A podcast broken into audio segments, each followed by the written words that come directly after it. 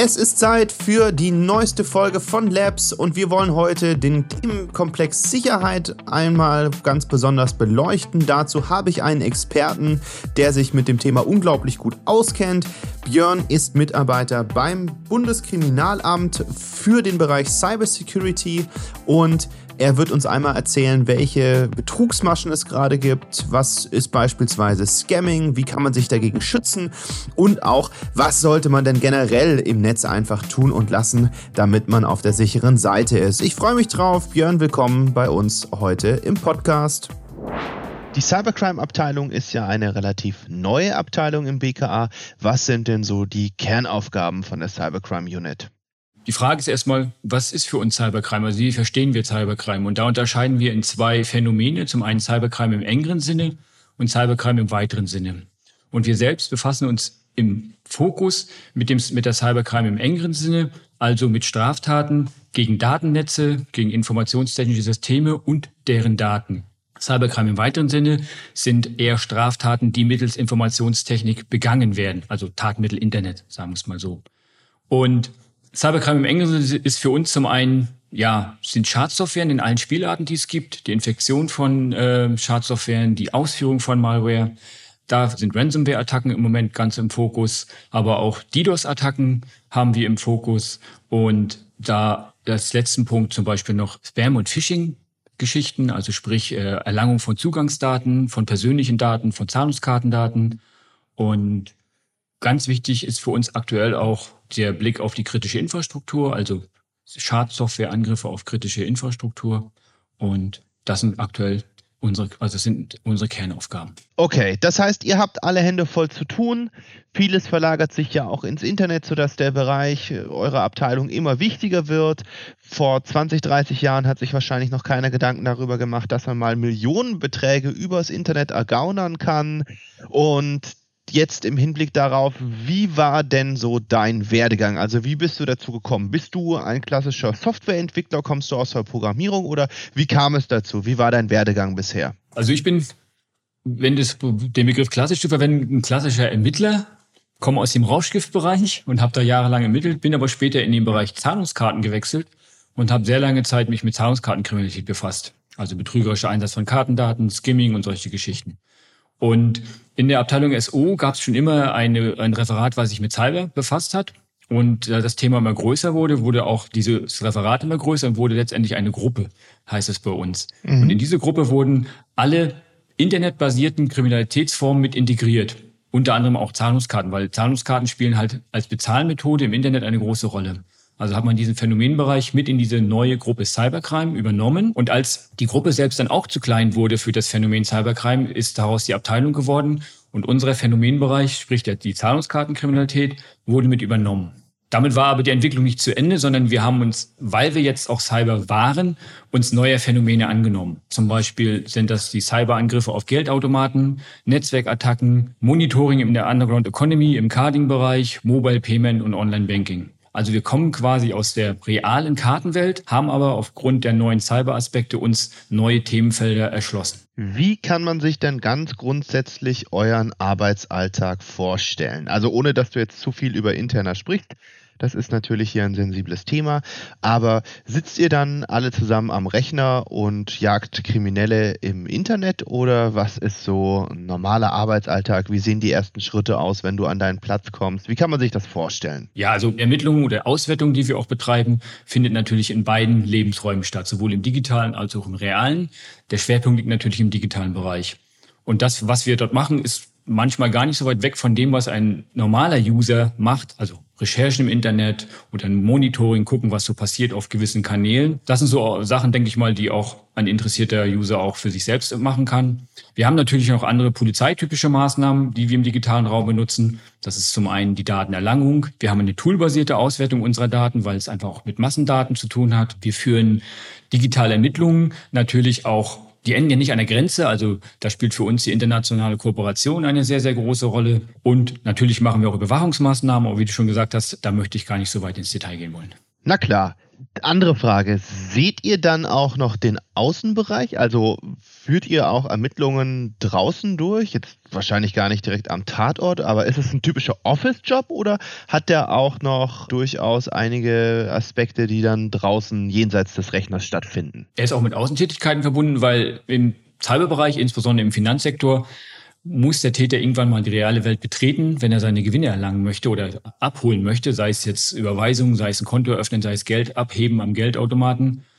Aber auch, sage ich mal, wenn wir eine digitale Spur verfolgen und jemanden identifizieren, ist es ja eine reale Person.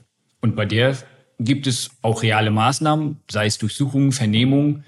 Also von daher bewegen wir uns in beiden Welten, sowohl digital als auch real. Die Grenzen sind also fließend, könnte man sagen. Anderer Punkt, was mich besonders interessiert, wenn man sich so die Entwicklungen anguckt und auch so Presseberichte liest, hat man das Gefühl, es gibt immer mehr Cybercrime-Delikte. Ist das so? Gibt es immer mehr? Gibt es da irgendwelche Änderungen oder wie schaut ihr da drauf auf diesen Bereich? Also es ist ein ganz klares Ja, was die Bedrohungslage angeht. Wir haben einen Anstieg der Fallzahlen. 2021 waren es 12 Prozent. Und wenn man sich die Fallzahlen seit 2015 anguckt, haben wir sogar eine Verdopplung der Fallzahlen im Bereich Cyberkriminalität. Und das betrifft nur die, in Anführungszeichen, nur die Delikte Cybercrime im engeren Sinne, weil wir da unseren Fokus drauf haben. Die Corona-Pandemie hat natürlich viel zur Digitalisierung beigetragen, nicht nur im reellen Leben, sondern auch, äh, sage ich mal, für Cyberkriminelle oder für die Möglichkeiten für Cyberkriminelle. Allein die Bitkom-Studie von 2022 sagt, wir haben für die deutsche Wirtschaft einen Schaden äh, von 202 Milliarden Euro. Also 202 Milliarden Euro ist eine Menge Geld, würde ich mal sagen, und scheint ein lukratives Feld zu sein, die Cyberkriminalität. Und im besonderen Fokus ist immer dieses sogenannte Big Game Hunting, also große Unternehmen anzugreifen, um da möglichst große Gewinne zu erzielen. Aber es gibt auch Angriffe auf KMUs zum Beispiel, das sehen wir auch, also kleine und mittelständige Unternehmen. Okay, es gibt da also durchaus Bedrohungspotenzial auch für kleinere Unternehmen. Das ist natürlich für die ein Problem. Ein ganz grundsätzliches Thema, über das ich gerne mit dir sprechen möchte, was natürlich immer so ein bisschen mitschwingt bei dem ganzen Thema Cybercrime, Betrugsmaschen. Was für Betrugsmaschen gibt es? Welche Betrugsmaschen sind besonders häufig im Einsatz? Gibt es da aus deiner Sicht als Experte so den Klassiker? Also man kriegt ja dann gerne mal von der Bank auch einen Hinweis, Achtung, Phishing-Mails im Einsatz, passen Sie auf, dies und jenes nicht zu tun. Aber was sind so da aus eurer BKA-Sicht so die Erfahrungen, die ihr damit macht? Das ist tatsächlich so, dass die Presse das in dem Fall richtig gut darstellt. Und im Online-Banking sind Phishing-Kampagnen immer noch das größte Problem, das häufigste, was wir auch sehen. Also es ist auch ein sehr, in Anführungszeichen, sehr, sehr lukrativer Modus operandi. Die technischen Fähigkeiten der Täter, die müssen nicht so groß sein, weil es auch gewisse Services gibt, die ich im Darknet kaufen kann. Also Phishing-Seiten, Fake-Webseiten sind immer noch das, was wir am häufigsten sehen im Zusammenhang mit Cybercrime und Betrug.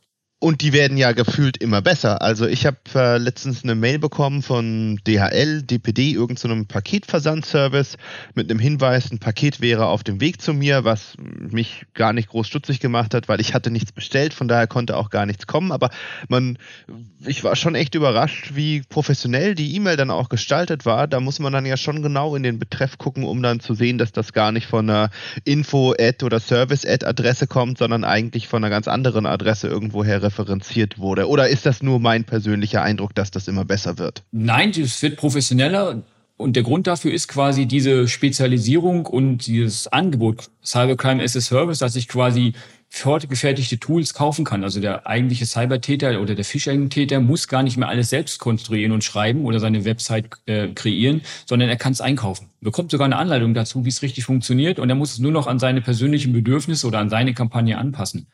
Und da sind natürlich die, die sowas bereitstellen, arbeiten hochprofessionell, haben eine sehr gute Kenntnis von den Abläufen, wie eine Online-Banking-Seite funktionieren muss und wie das aussehen muss. Also von daher, ja, es wird, die Qualität wird besser und damit auch schwieriger für den Online-Nutzer, das zu erkennen.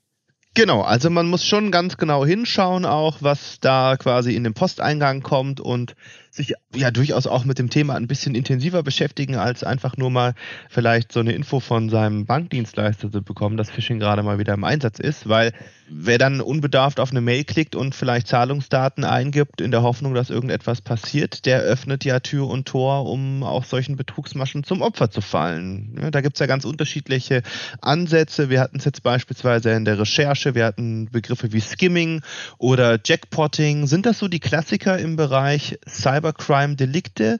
Kannst du dazu was sagen, was sich hinter den Begriffen versteckt? Fange ich mit dem bekanntesten an oder mit dem bekannteren, das ist das sogenannte Skimming. Skimming ist letztendlich der Abgriff der Magnetstreifendaten von der Zahlungskarte an einem Geldautomaten oder an einem sogenannten POS-Terminal, also das, was ich bei jedem Händler sehe, wo ich mit meiner Karte bezahlen kann, dieses, diese Geräte. Was macht der Täter? Er baut quasi ein eigenes Gerät in den Geldautomaten ein oder vor den Geldautomaten am Karteneinzugsschacht und versucht damit die Daten, die Magnetstreifendaten zu kopieren. Darüber hinaus braucht er natürlich auch die PIN, also die persönliche Identifizierungsnummer. Die erlangt er meistens durch sogenannte Spy-Kameras, sagen wir dazu, also kleine Mikrokameras, die er an dem Geldautomaten ebenfalls montiert und die auf das PIN-Pad ausgerichtet sind. Das ist eine Möglichkeit, die PIN zu erlangen. Die andere Möglichkeit ist, ein sogenanntes Pinpad-Overlay zu benutzen. Also sprich, über das Original-Pinpad legt der Täter sein eigenes, was die Pin dann letztendlich aufzeichnet. Und mittels Zeitstempel bringt er dann die Daten aus dem Skimmer, also die Magnetstreifendaten, und die Pin aus der Kamera, oder dem Pinpad-Overlay zusammen und kann dann die Daten auf eine andere Zahlungskarte kopieren. Meistens sind sogenannte White Plastics, also ganz normal, die ich im Elektronikhandel kaufen kann, notiert die PIN da drauf und kann dann außerhalb von dem SEPA-Raum, also außerhalb von Europa, am Geldautomaten Geld abheben. Beim Jackpotting zielt der Täter überhaupt nicht auf die Daten des Kunden ab, sondern Jackpotting ist ein Schadsoftwareangriff oder ein Malwareangriff auf den Geldautomaten. Kundendaten spielen da überhaupt keine Rolle. Was versucht der Täter? Er versucht quasi mit einer Schadsoftware den Cash Dispenser, also das Auszahlungsmodul eines Geldautomaten, was ein ähm, kleiner Rechner ist, zu infizieren und dann über diese Schadsoftware den Automaten dazu zu bringen, Geld auszugeben. Ich, es ist auch keine Transaktion oder Auszahlung, sondern es ist letztendlich eine reine Ausgabe des Geldes aus dem Tresor über den Cash Dispenser zum Kartenausgabeschacht. Also okay. Also Daten von Kunden spielen beim Jackpotting keine Rolle. Deshalb auch der Begriff wahrscheinlich, weil sich anfühlt wie ein Jackpot, wenn die drei Siebenen dann im Zahlfenster erscheinen und das ganze Geld rausgeschossen kommt. Es gibt zwei Erklärungsansätze, warum das Jackpotting heißt. Der eine ist das, was, was du gerade geschildert hast. Also Jackpot, ich habe einen großen kriminellen Gewinn, weil in so einem Geldautomat ist relativ viel Geld drin. Das zweite ist, der erste Hacker, der so einen Angriff gefahren hat, ist ein Neuseeländer mit dem Namen Barnaby Jack. Ah. Und der hat das mal öffentlich vorgeführt, kann man gerne auch mal googeln. Also es, sieht ganz interessant aus, wie er das gemacht hat. Und viele haben halt aufgrund seines äh, Nachnamens gesagt, deswegen heißt dieses, dieses Phänomen Jackpotting. Okay, eine schöne Anekdote hinter einem gar nicht so schönen Verfahren. Ich hatte es vorher als Begriff noch gar nicht gehört. Ist das etwas, was häufig auftritt? Also gerade Phishing haben wir ja jetzt schon gesagt, ist so der absolute Klassiker von äh, Scamming hat man auch schon mal gehört, aber ist Jackpotting etwas, was häufig stattfindet? Kann man das irgendwie abstufen in der Rangfolge? Ja, also wir kennen verschiedene Versionen von Jackpotting. Es gibt zum einen das Jackpotting mit Blackbox und dann gibt es das Jackpotting mit Malware. Für den Laien ist es kein großer Unterschied, für uns aber schon, weil es gibt zwei, in dem Fall zwei verschiedene Angriffsszenarien. Das erste Szenario ist, ich greife mit meiner Schadsoftware direkt den System-PC eines Geldautomaten an und gehe über diese Schadsoftware und den System-PC auf den Cache-Dispenser, um dann letztendlich meine äh, Schadsoftware umzusetzen. Oder aber der Täter bringt seinen eigenen Rechner mit, die sogenannte Blackbox, trennt die Verbindung zwischen System-PC des Geldautomaten und dem Cache-Dispenser und schließt dann seinen eigenen Rechner an den Cache-Dispenser an und simuliert quasi, ich bin dein Systemrechner, du musst meinen Befehlen folgen. Das ist, klingt erstmal untechnisch sehr einfach, ist aber schwierig, weil natürlich von Seiten der Automatenhersteller gewisse Hindernisse eingebaut worden sind, damit man nicht einfach irgendeinen Rechner anschließen kann oder irgendeine Schadsoftware auf einen PC aufspielen kann. Da gibt es schon Sicherheitsvorkehrungen, die der Täter überwinden muss. Und deswegen ist auch Jackpotting, sei es jetzt mit Blackbox oder mit Malware, von der Erfolgsquote nicht so, nicht so lukrativ. Also die Erfolgsquote liegt so ungefähr bei 20 bis 25 Prozent. Okay. Nichtsdestotrotz, wenn es funktioniert, habe ich natürlich einen sehr großen kriminellen Gewinn. Ja, interessant, dass es da so Unterschiede gibt. Wie kann man sich denn als Kunde oder Kundin davor schützen? Was würdest du Hörerinnen und Hörern raten an dieser Stelle? Also als Kunde wären für mich äh, Jackpotting-Attacken uninteressant. Kann ich mich nicht vor schützen, betrifft mich auch nicht. Natürlich kann ich, muss, habe ich schon erwähnt, der Geldautomatenhersteller hat natürlich technische Schutzvorrichtungen eingebaut, damit diese Angriffe verhindert werden. Das sehen wir halt auch von den Fallzahlen. Wir hatten in den letzten Jahren nie über 100 Fälle in Deutschland, aber wir haben halt sehr hohe kriminelle Gewinne von bis zu über einer Million pro Serie. Im Jahr 2019 zum Beispiel haben wir Schäden gehabt von 1,2 Millionen Euro. Wir sehen halt immer, diese Angriffe sind immer sehr amplitudenhaft, also mal sehr viele, mal sehr wenig, weil die Täter sich auf einen bestimmten Geldautomaten spezialisieren, weil jeder Automat hat seine eigenen Sicherheitsvorkehrungen. Und deswegen haben wir zum Beispiel im Jahr 2018, 2019 hatten die Täter Automaten entdeckt für sich, die, wo die Sicherungsmaßnahmen nicht so stark waren. Und wir haben bis zu 70 Fälle gehabt pro Jahr. Gibt es noch irgendeinen Bereich oder irgendeinen Betrugsfall, über den wir noch nicht gesprochen haben, zu dem du etwas erzählen könntest? Also wir haben ja im Vorfeld ein bisschen Recherche betrieben, aber gibt es noch einen Bereich, den wir unbedingt behandeln sollten? Also ich denke mal, ich sage mal ganz kurz was, wie ich mich vor Skimming schützen kann, weil das ist ja das, was viele Leute am ehesten betreffen könnte, wenn sie Geld am Geldautomaten abheben. Die Antwort ist eher ernüchternd, man kann sich nicht davor schützen. Weil das Skimming-Gerät selbst ist meistens im Automaten drin, also für, nicht im sichtbaren Bereich, für den, der Geld abheben möchte, was ich nicht sehe, davor kann ich mich nicht schützen letztendlich. Und auch die Kameras sind so gut verbaut, dass man wirklich hohes Erfahrungswissen in dem Bereich haben muss, um die zu entdecken. Das klingt erstmal dramatisch für den Kunden, ist es aber nicht, weil im Bereich Skimming wird der Schaden zu 100 Prozent von den Finanzinstituten ersetzt. Man hat vielleicht ein bisschen Lauferei, weil man es anzeigen muss, aber man bekommt sein Geld in jedem Fall erstattet. Und vermutlich wird die Bank eher merken, dass man Skimming-Opfer geworden ist, als man selbst, weil die natürlich auch gewisse Monitoring-Systeme haben und solche Transaktionen, die dann betrügerisch im Ausland stattfinden, wie gesagt, außerhalb von Europa, relativ schnell erkennen können. Im Online-Banking ist es so, wie kann man sich davor schützen? Das sind so, ja, wie soll man sagen, die klassischen Dinge, die man sowieso in der IT sagt halten Sie Betriebssystem auf Stand, wenn Sie eine App benutzen, dass Sie die App aktualisieren. Wenn Sie sehr, sehr lukrative Angebote sehen, überlegen Sie es, ob, wirklich, ob dieses lukrative Angebot wirklich reell ist oder ob es nicht eine Masche ist, um, um, um die Daten zu erlangen. Ähm, das sind so Sachen, die da eher greifen. Also natürlich Technik in Sachen Updates, aber auch manchmal, ich sag mal, den Koffer entschalten. Macht das Sinn? Ist das überhaupt sinnvoll, dass man solche Sachen, äh, dass das dass sowas angeboten wird? Also wer hat was davon? Und wenn man solche Sachen beachtet, eine gewisse Skepsis hat auch, seine Daten rauszugeben, also nicht auf E-Mails reagieren. Keine Bank würde per E-Mail fragen, ob, ich mal, ob man die Daten eingeben kann in einen bestimmten Link oder ein bestimmtes Feld.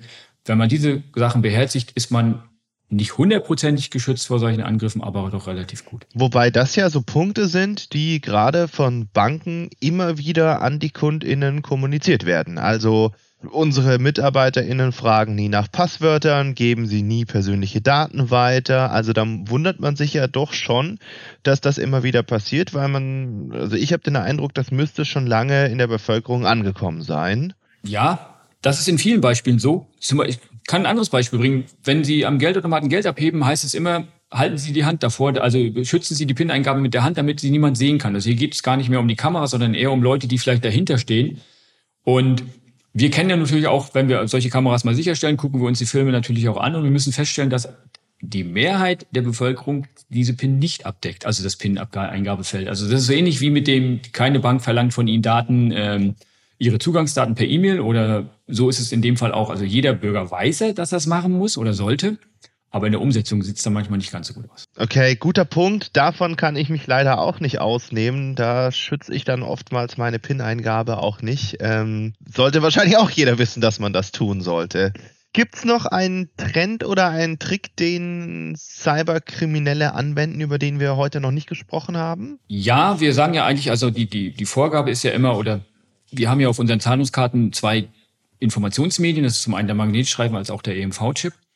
Und durch den EMV-Chip sehen wir natürlich auch andere Bezahlmöglichkeiten, wie das kontaktlose Bezahlen. Und das ist natürlich für Täter interessant. Also wir sehen Teste oder Versuche von Seiten der Täter, um zu gucken, wie sie über dieses Medium auch eventuell an Daten bekommen oder sogar Transaktionen durchführen zu können. Da gibt es zum Beispiel äh, gar nicht mal die Versuche, den EMV-Chip zu brechen, also die Kryptierung zu brechen von diesem Chip, sondern einfach ihn zu benutzen. Also sprich, das nennt man Relay-Attacke. Also der Täter nutzt die Originalkarte um quasi über UMTS oder LTE, wie immer, die Daten zu übertragen auf ein zweites Täterhandy und der setzt, setzt dieses Handy dann an einem POS-Terminal ein und kann ohne Autorisierung bis zu 50 Euro zum Beispiel Waren oder Dienstleistungen erlangen. Das klingt erstmal nicht viel, wenn man sagt, 50 Euro ist ja nicht besonders viel. Wenn man das aber in, in Massen, als Massengeschäft betreibt, dann ist es, kann das natürlich sehr, sehr lukrativ werden. Das sind aber Sachen, wo wir diese nur als Testphase sehen. Wir sehen ab und zu Täter, die das ausprobieren, aber wir haben noch keine Serien oder eine vermehrte Anzahl von Fällen. Das sind wirklich Einzelfälle, die wir in Deutschland selten sehen, eher im anderen europäischen Ausland. Aber wir sind halt auch in Kontakt mit den Kollegen im Ausland, um solche Sachen immer sag mal, up to date zu bleiben, was so passiert auf dem Markt. Ist ja wahrscheinlich auch notwendig für euch, da in der Ermittlung im Austausch mit den Kollegen dann auf der internationalen Ebene zu sein, falls da gerade auch irgendein Trend oder eine Entwicklung aufkommt, die dann auch zu uns rüberschwappt. Ich finde auch 50 Euro gar nicht so verkehrt, wenn ich mir überlege, man sieht dann ja eher so die größeren Geldausgänge oder auch Eingänge auf dem Konto und so 20, 30 Euro so im Laufe einer Woche oder auch eines Monats, wenn man mal bei Rewe Edeka Penny einkauft, wenn man mal über PayPal irgendwas an die Freundin oder den Freund überweist, dann fällt das vielleicht gar nicht so auf, was auch ja durchaus dazu führen kann, dass so eine Betrugsmasche unentdeckt etwas länger dann auch im Verkehr ist, bevor jemand darauf aufmerksam wird, oder? Genau, das ist auch ein Punkt, den man auch ansprechen kann bei, wie kann ich mich davor schützen? Wir haben alle Apps mit unseren Banking-Apps. Wir können eigentlich jederzeit unseren Kontoauszug oder unser Konto, unseren Kontostand prüfen. Das ist nicht schädlich, wenn man das regelmäßig macht. Einfach um auch zu sehen, was passiert eigentlich auf meinem Konto. Und sollte ich doch Opfer einer Phishing-Kampagne oder einer Relay-Attacke, was in Deutschland noch nicht passiert ist, werden, sehe ich das natürlich. Ist es besser, ich sehe es nach zwei Tagen als nach 24 oder nach 30 Tagen. Also deswegen kann ich auch entsprechend reagieren. Und der Täter hat auch weniger Zeit, die erlangten Daten umzusetzen. Schnelligkeit ist bei euch in der Ermittlung ja wahrscheinlich auch eine, ein ganz wichtiger Aspekt, den, um den dann auch zum Erfolg zu bringen, den einen oder anderen Fall. Ich habe da noch eine Anekdote aus meinem Berufsleben, die einen ganz anderen Drive hat, nämlich da ging es gar nicht um Geschwindigkeit, sondern ging es eher um Langzeitschäden. Und zwar hatte ich meinen ersten Job bei einem Online-Versicherer angetreten und habe damals dann eben auch mehr vermehrt auf so Versicherungszeitschriften und Publikationen geguckt und Damals kam es vor rund ja, acht, neun Jahren kam ein Fall auf. Ähm, das war im Saarland. Da hatten zwei oder drei Versicherungsberater immer, wenn sie Geld weitergeschickt haben, ich glaube, das war von irgendwelchen Prämien, einen Cent nicht überwiesen und haben durch diese Kleckerbeträge Millionen gemacht in Summe über dann zehn Jahre hinweg. Also die brauchten dann schon durchaus Sitzfleisch, um dieses ganze Projekt umzusetzen. Aber da zeigt sich dann doch auch durchaus, welche kriminelle Energie manche Leute dann auch entwickeln können. Das ist richtig. In unserem Bereich, also ich nehme mal als Beispiel jetzt das Carding, also sprich der betrügerische Einsatz von Kartendaten. Da sehen wir sehr, sehr starke strukturierte Organisationen, die über Jahre agieren und dann auch in in einem Fall zum Beispiel wissen wir, die haben über vier Jahre einen Umsatz von 18 Millionen Euro erlangt was dann natürlich sehr, sehr hoch ist. Und das sind aber dann wirklich, das sind schon kleine Firmen oder Unternehmen, die sich dieses, äh, dieses, sagen wir mal, Modus operandi annehmen und das hochprofessionell betreiben. Mit Logistik, mit Personalrekrutierung und allem, was man so braucht, um eine Firma ähm, am Leben zu halten. Ich habe da noch einen Punkt, zu dem ich noch eine Frage habe, weil ich vor ewigen Zeit mal was dazu gelesen habe. Da ging es um Zombie-PCs, also mein PC verschickt Mails an andere Leute mit irgendwelchen Phishing-Geschichten und ich kriege das aber nicht mit, weil das im Hintergrund läuft. Und ich habe mich immer gefragt, sind diese Mails dann nicht im Postausgang oder nutzen die dann irgendwie ein anderes Programm dazu? Kannst du dazu was sagen zu diesen Zombie-Bot-Netzwerken? Wenig, muss ich sagen. Da sind dann die Kollegen von den Botnetzen eher gefragt. Also die haben dann wesentlich mehr Erfahrung als ich, wie das funktioniert. Aber ja, es gibt es. Also ich kann natürlich viele Privatrechner übernehmen, in ein Botnetz integrieren und über dieses Botnetz sehr, sehr viele Mails verteilen. Das ist so, zum einen habe ich die Rechnerleistung der übernommenen PCs, aber ich kann natürlich auch dann entsprechend äh, andere Daten nutzen, um mich als, sage ich mal, als Versender der, der Spam-Mail oder der Phishing-Mail zu tarnen. Also so als erstes Fazit lässt sich schon mal sagen, gut, dass ihr da etwas tut und ermittelt, weil du hast jetzt gerade schon dargestellt, so viel können wir als Verbraucherinnen und Verbraucher gar nicht tun. Äh, ich erinnere mich an eine Pressemitteilung, weil ich bei euch auch auf der Webseite so ein bisschen geguckt habe in Aktivitäten, wo es auch um das von dir ganz am Anfang angesprochene Cybercrime as a Service ging, wo drei Leute waren es, glaube ich, auch ähm, sich solche Services eingekauft hat. Wir sind ja dann eher die andere Seite als IT-Dienstleister mit Platform as a Service und Infrastructure as a Service. Also man sieht, je nachdem, was für einen ja, Hintergrund man hat, ob der eher zwielichtig oder eher nicht zwielichtig ist, gibt es da ein großes Dienstleistungsangebot. Gibt es ansonsten noch irgendeinen Punkt, den du unseren Hörerinnen und Hörern mit auf den Weg geben möchtest? Sagen wir mal, im Bereich Finanzen, also sprich Online-Banking oder Zahlungskarten, letztendlich kann man sagen, ja, die, die Leute sollen die technischen Möglichkeiten, die das Bezahlwesen bietet, die sind sehr praktisch, auch nutzen, aber ohne Angst.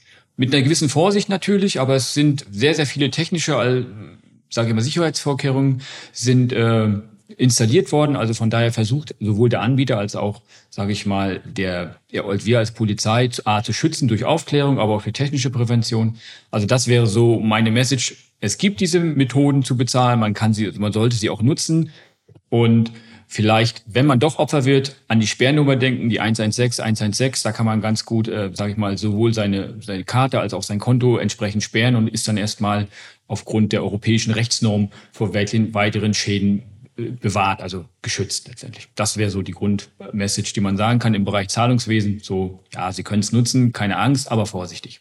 Okay, dann an dieser Stelle schon mal vielen Dank, Björn, für die ausführlichen Antworten und die ganzen Tipps und Tricks für unsere Hörerinnen und Hörer. Und ich würde jetzt gerade am Ende der Sendung gerne zu unserem Format überleiten. What the F?